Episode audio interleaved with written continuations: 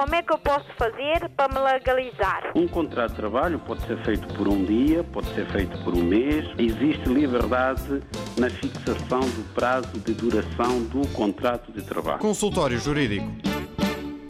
Ora viva, sejam bem-vindos à edição desta semana do Consultório Jurídico. Como é hábito aos sábados, à hora do almoço, eh, trazemos à antena temas eh, semanais para a conversa com o jurista Adriano Malalane, temas de natureza jurídica e também eh, respondemos às dúvidas dos ouvintes, seja através de e-mail e usamos para isso o endereço eletrónico consultóriojurídico.rtp.pt, mas também através do telefone. E podem desde já fazer a vossa inscrição na edição de hoje usando as linhas habituais.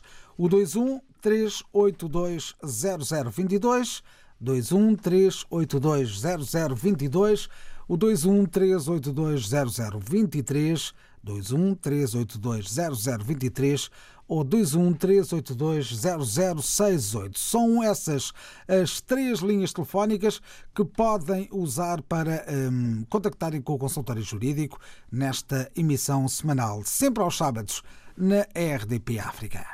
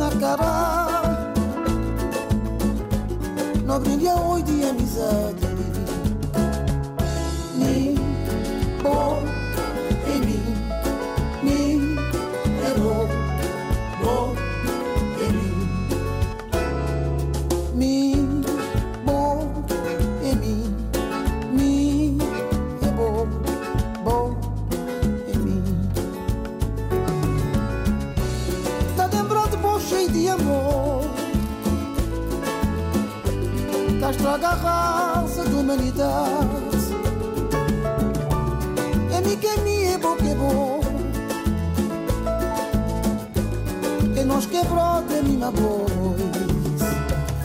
Mi voz.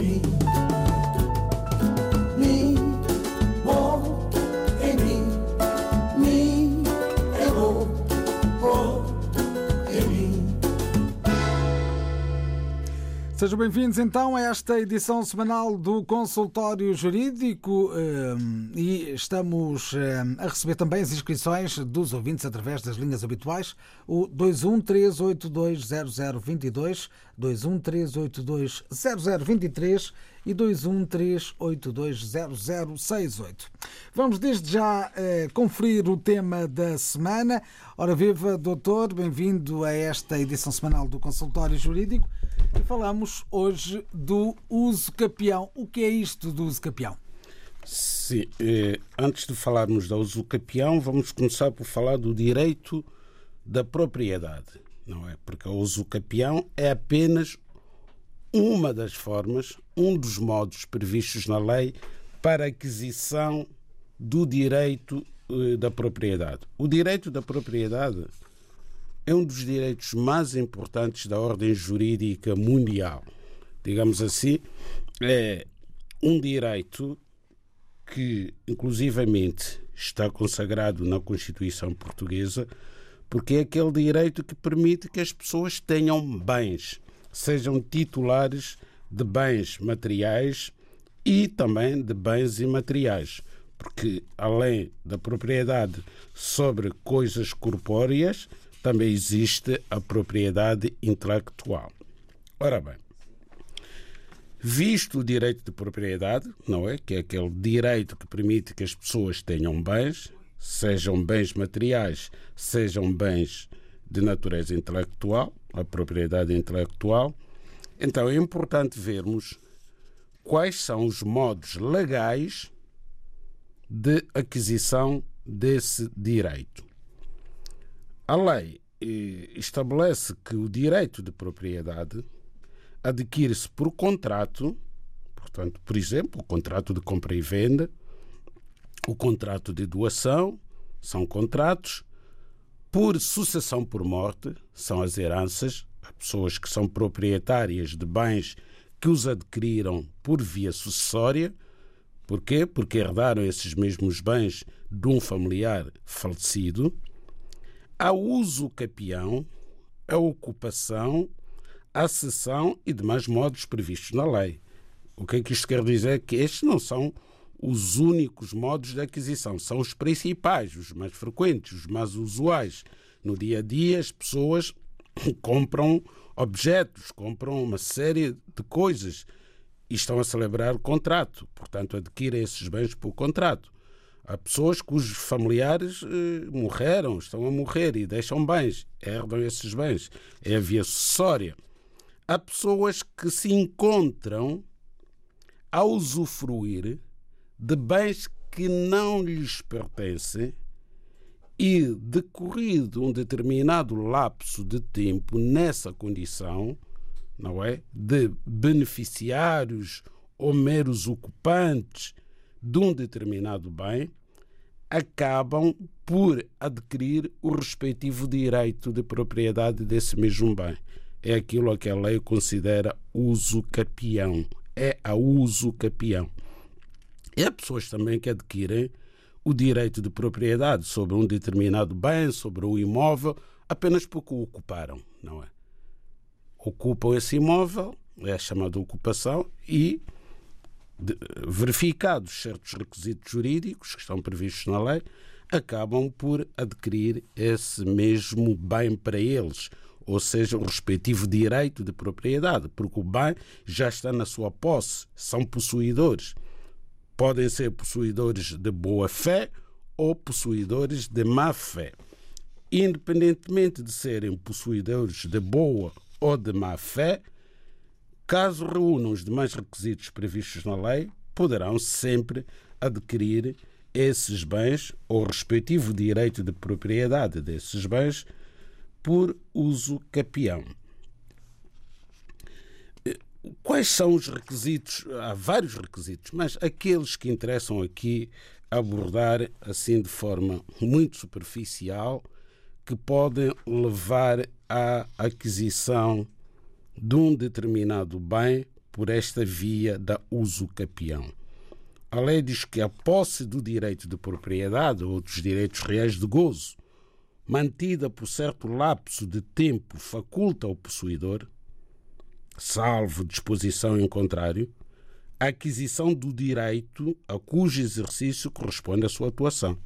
Portanto, desde que a pessoa esteja, digamos assim, a possuir um determinado bem, como se fosse proprietário desse mesmo bem, e decorrido determinado lapso do tempo que está eh, previsto na lei, eh, que está previsto na lei, poderá acabar por adquirir esse mesmo direito. Se não, se não houver registro do título nem da mera posse, porque a pessoa pode registrar a posse. Tem um bem durante muito tempo, pode registrar. Se não houver qualquer registro, a usucapião só pode dar-se no termo de 15 anos, se a posse for de boa-fé. O que é uma posse de boa-fé? É aquela em que o possuidor julga que tem o direito, não está a agir de má-fé. E a posse de má-fé será o contrário, e nesse caso não havendo registro, só vai adquirir aquele bem passados 20 anos, se for possuidor de má fé. Se for possuidor de boa fé, por exemplo, um possuidor de boa fé pode pensar que um terreno contíguo ao seu lhe pertence e estar a usufruir daquele terreno. Mais tarde vem-se a descobrir que os limites do seu terreno eh, não vão, não passam para o terreno contíguo mas como se serviu daquele terreno durante 15 anos sem que houvesse oposição e sem ter o conhecimento de que estava a violar o direito de outrem, pode adquirir aquela parcela como se fosse sua. O consultório jurídico da RDB África está cada vez mais perto de si. Envie as suas dúvidas ao Dr. Adriano Malalane através do e-mail consultóriojurídico.rtp.pt e ouça as respostas ao sábado ao meio-dia na IRTP África. Consultório Jurídico. Estamos aqui para ajudar. Analisamos nesta edição semanal do Consultório Jurídico os modos de aquisição do direito de propriedade. Já vamos trazer à antena as dúvidas dos ouvintes, primeiro através de e-mail consultóriojurídico.rtp.pt consultóriojurídico.rtp.pt e depois também ao telefone.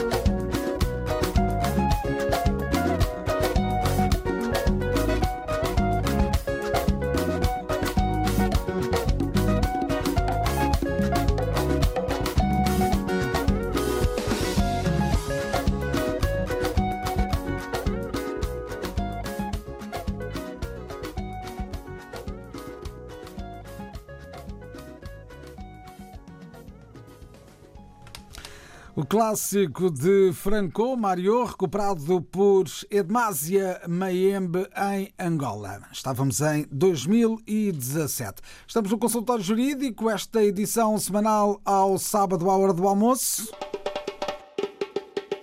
Como é que eu posso fazer para me legalizar? Um contrato de trabalho pode ser feito por um dia, pode ser feito por um mês. Existe liberdade na fixação do prazo de duração do contrato de trabalho. Consultório Jurídico.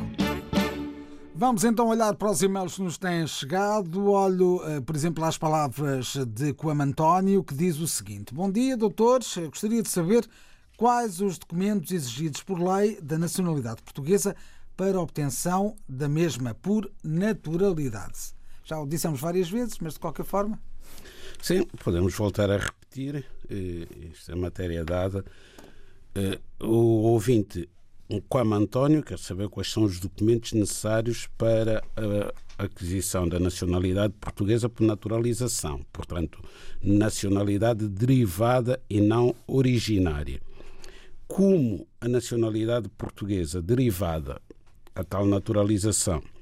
Pode ser obtida por várias formas e só vamos referir os documentos que são comuns a qualquer uma dessas formas, porque pode-se obter a nacionalidade portuguesa pelo artigo 2 é naturalização, o artigo 3 também é naturalização, o artigo 6 também é naturalização. Portanto, temos aqui várias vias, mas em todas elas há documentos que são comuns. Desde logo, a certidão de nascimento do requerente. Esse documento é imprescindível em qualquer uma destas formas. Depois, o passaporte do país de nacionalidade dessa mesma pessoa também um documento imprescindível. Se for maior de 16 anos, o certificado do registro criminal do país de origem e de todos os países onde o requerente tenha vivido. Portanto, são esses os documentos essenciais. Agora, se for pelo casamento, terá naturalmente que juntar a respectiva certidão de casamento, depois de ser transcrito o casamento para a ordem jurídica portuguesa. Se for pelo tempo de residência, vai ter que apresentar a autorização de residência, etc, etc, etc. Como é que eu posso fazer para me legalizar? Um contrato de trabalho pode ser feito por um dia, pode ser feito por um mês. Existe liberdade na fixação do prazo de duração do contrato de trabalho. Consultório Jurídico. Agora a história de António Lucas, residente no Montijo, diz: Sou inquilino de uma casa particular. Tenho contrato de arrendamento válido por cinco anos. O senhorio expressou verbalmente a intenção de aumentar o valor mensal da renda da casa. E, pelo que venho, através eh, desta carta, perguntar se existe uma base legal eh, do aumento de renda da casa no contexto atual, ou seja, o contexto de pandemia. Ou se não, qual o suporte da lei? Bom, no que diz respeito ao aumento anual do valor da renda, existe uma portaria que é publicada todos os anos, no mês de outubro, eh, do Ministério das Finanças, que fixa o coeficiente do aumento da renda que tem que ver com a inflação. Portanto, não existe aumento verbal do valor da renda de casa. Mas terminados os eh, cinco anos de contrato, eh, o, o dono da casa pode de repente dizer que, olha, para renovarmos o contrato por mais cinco anos tem que pagar o dobro. Não, não é possível. O contrato é sempre o mesmo.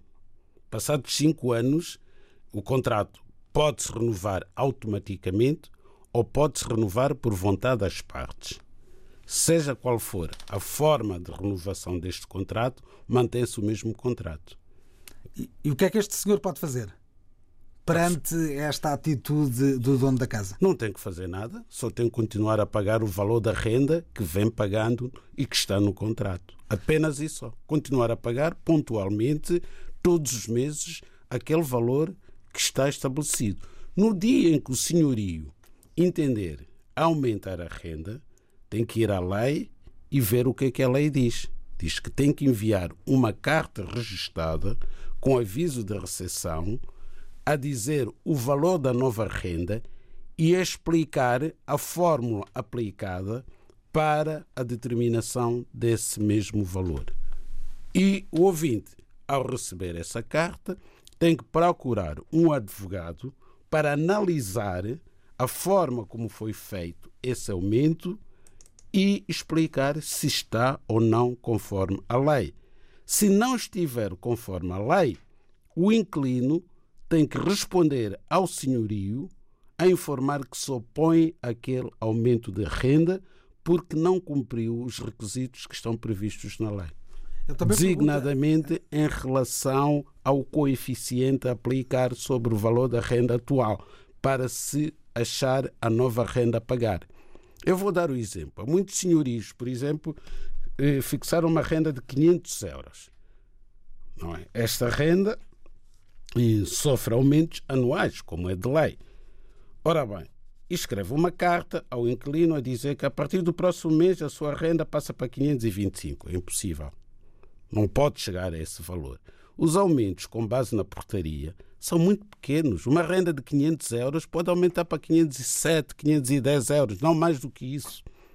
Mas os inquilinos, porque não sabem, passam a pagar uma renda de 550 euros. Não pode aumentar até esse valor, aplicando os critérios legais que devem ser sempre aplicados e são comunicados previamente por carta registada com aviso de recepção ao inquilino. O inquilino tem um prazo para responder ao e seu senhorio. E o senhorio também tem um prazo para exigir um novo contrato. Não, não pode exigir um Ou seja, eh, eh, antes do término dos tais 5 anos, ah. Eh, se o senhorio quiser a casa para si, se quiser, ah, sim, sim, sim, se quiser arrendar a casa a outra pessoa, pessoa, a outra pessoa também tem um prazo tem, sendo, sem, sem margem para dúvidas, se o contrato de arrendamento for a termo, tiver um prazo, portanto, um contrato celebrado por cinco, cinco anos. anos. Exato. Então, com 245 dias de antecedência. É quase tem, um ano. É quase um ano, exatamente. Terá que enviar uma carta a opor-se à renovação automática do contrato. É uma carta de senhorio para o seu inquilino a dizer que se opõe à renovação automática do contrato. Então, chegada aquela data em que o contrato completa o prazo, o inquilino terá que fazer a entrega da casa eh, livre de pessoas e bens ao seu senhorio. Mas se a carta não chegar, se chegar depois do prazo, o contrato já está renovado por um período igual. Mais cinco anos. Eh, se forem 5 anos. Se eventualmente, cinco exato. Eventualmente, não estou aqui com a lei do arrendamento, mas renova-se automaticamente. Então, e nesse caso, os aumentos anuais são estão previstos na tal portaria que. Sim, que, sim, que é sim. Durante os 5 anos. No primeiro ano não pode ser aumentada. Uhum. Portanto, celebra hoje um contrato de arrendamento, estamos em janeiro de 2021. Só pode haver um aumento a partir de janeiro de 2022 em diante, de acordo com a portaria do Ministério das Finanças, e assim sucessivamente. E se o senhorio não fizer os aumentos anuais a que tem direito, e por hipótese só se lembrar de o fazer no terceiro ano, não pode ir buscar aquelas rendas que não recebeu por sua omissão. O que ele pode fazer é, ao fazer o aumento de renda para o quarto ano, calcular as, os valores anteriores e fazer o aumento a partir desses valores. Ou seja, vai ver uh, o valor que a renda teria em 2022, por hipótese, e depois o valor que teria em 2023, em 2024 e fazer o aumento a partir desse valor, mas, mas é... nunca recuperando os retroativos. Exatamente. Eh, uma última questão, eh, já que falamos nisto, e, e, dado que o ouvinte nos está a perguntar, se existe algum contexto de pandemia também para os aumentos de renda? Para os aumentos não parece que, que haja, mas é uma questão que poderemos responder na próxima semana, indo ao decreto-lei, não é?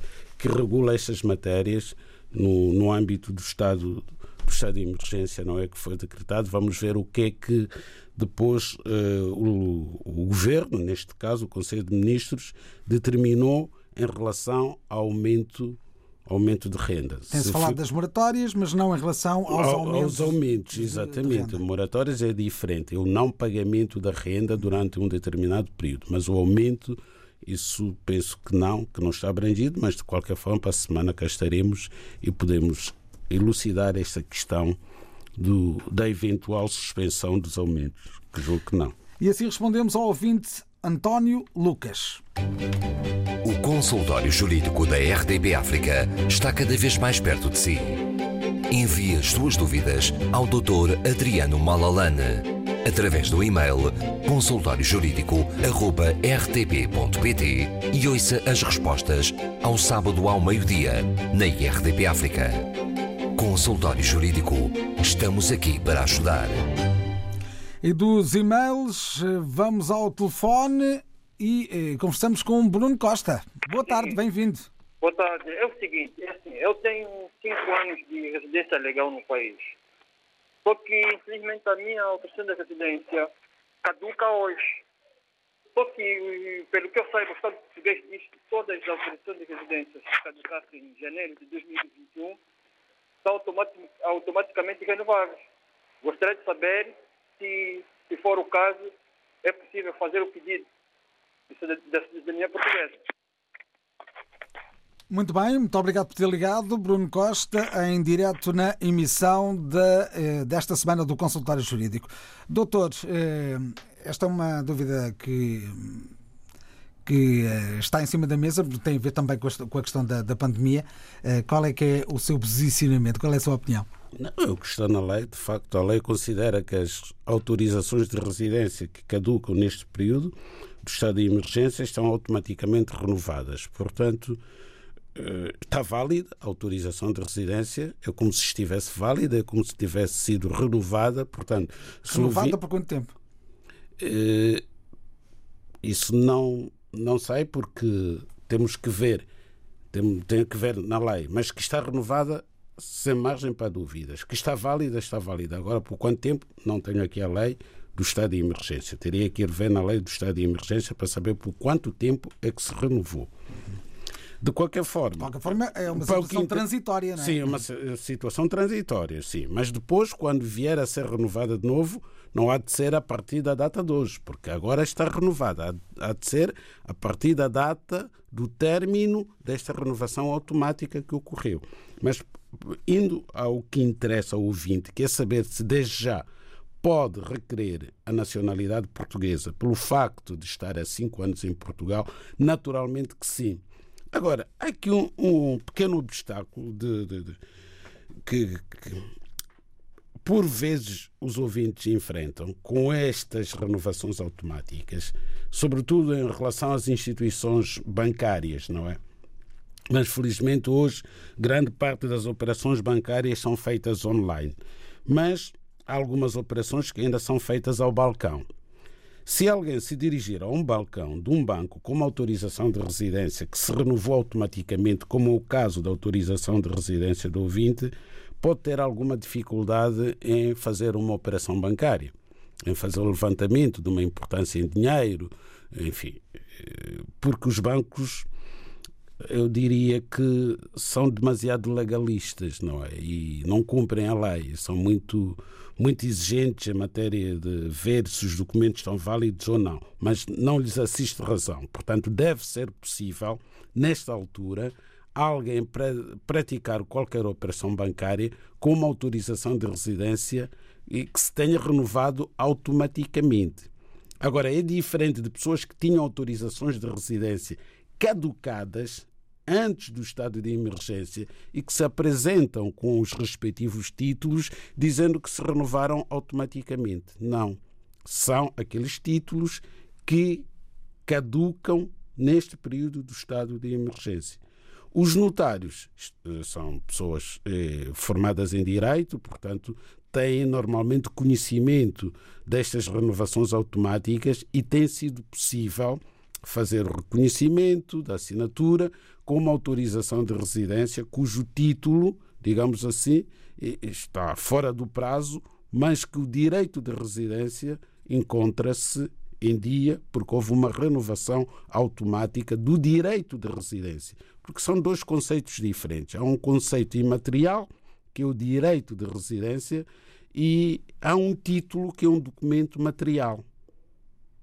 O que se renovou automaticamente foi o direito de residência. Logo, o título não está objetivamente a espelhar a realidade do direito de residência do titular.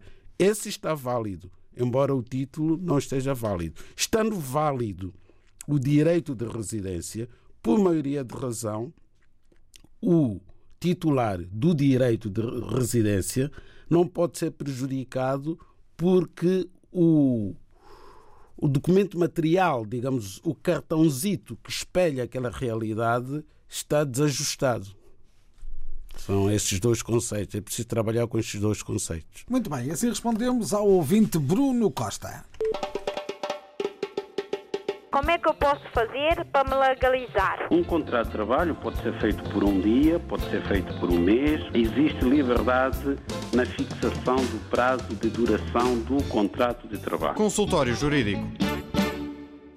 Já vamos voltar a conversar com ouvintes nesta emissão de hoje do Consultório Jurídico. Está aberta a linha 213820022, 213820022, 213820023 ou 213820068 da Rede Lisboa. É o telefone que estamos e com quem? Estou. Muito boa tarde. Boa tarde. Como é que se chama? Eu chamo Paulo. Paulo, está ligando-nos de onde? Aqui na Almada. Margem Sul, Almada. Sim, assim. Conte-nos então a sua história, por favor.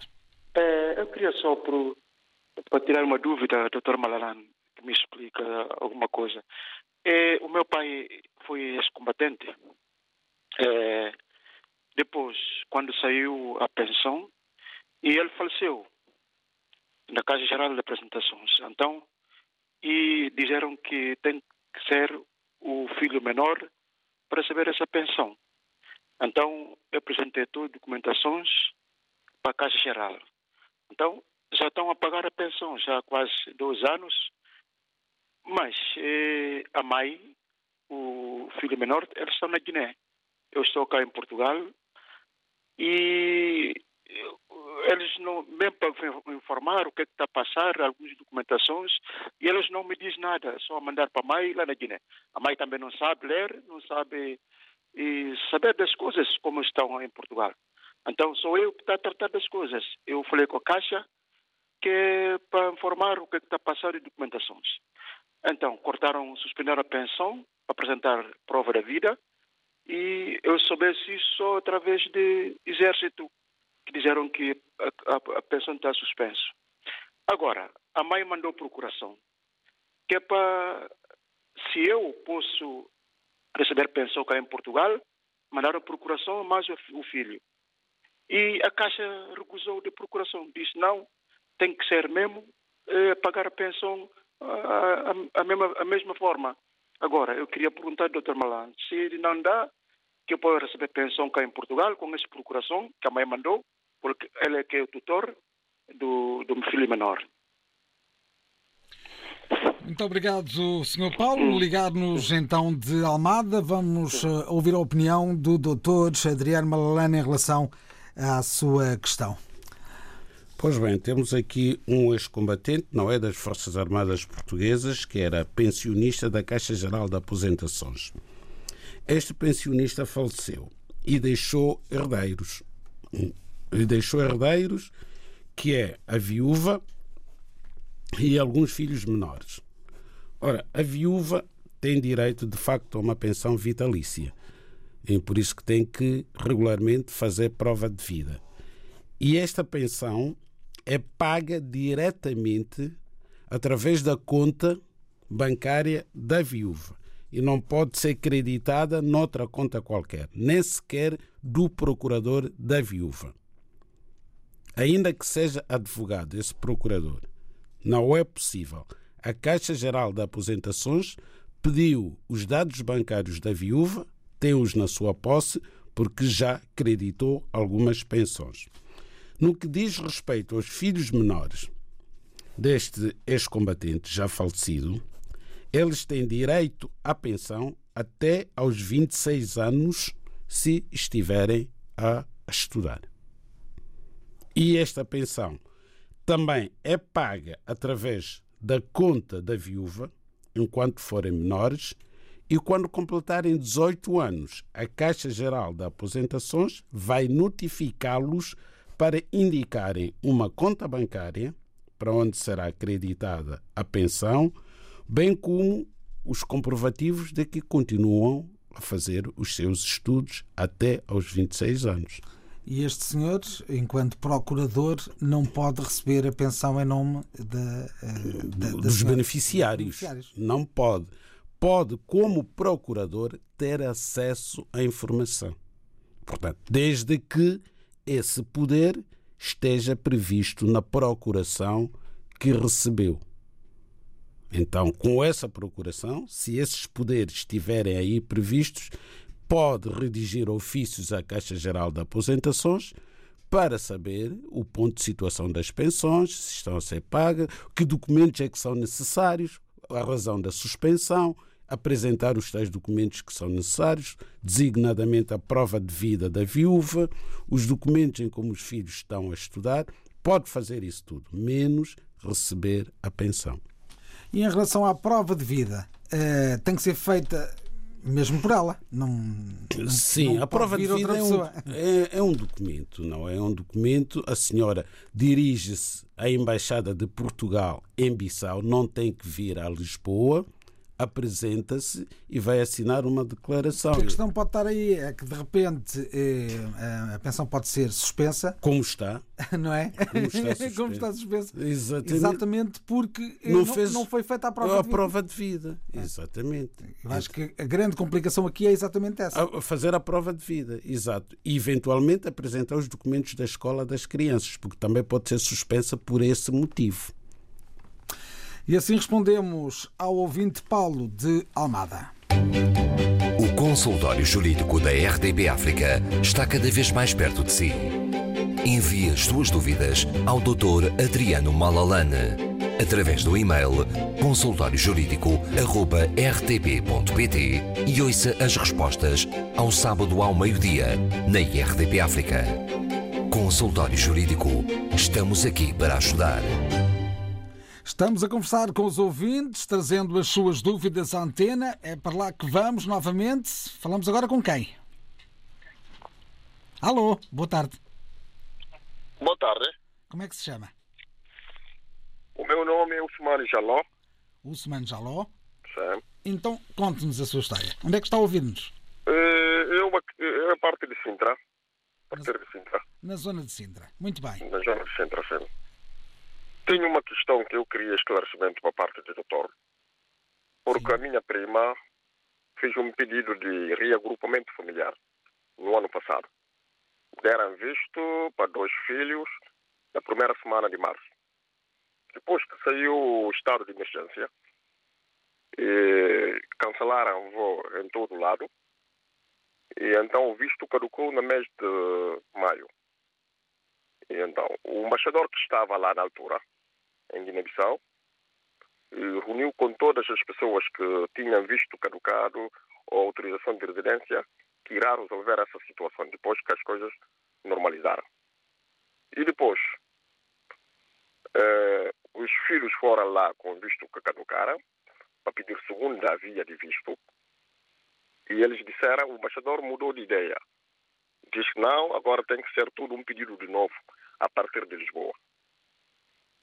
Que a minha prima tem que fazer um novo reagrupamento familiar, só que nesta altura ela agora não está a trabalhar. Ela não reuniu condição que reunia. Agora, o que é que eu posso fazer para nós tentarmos resolver essa situação? Essa que é a minha questão.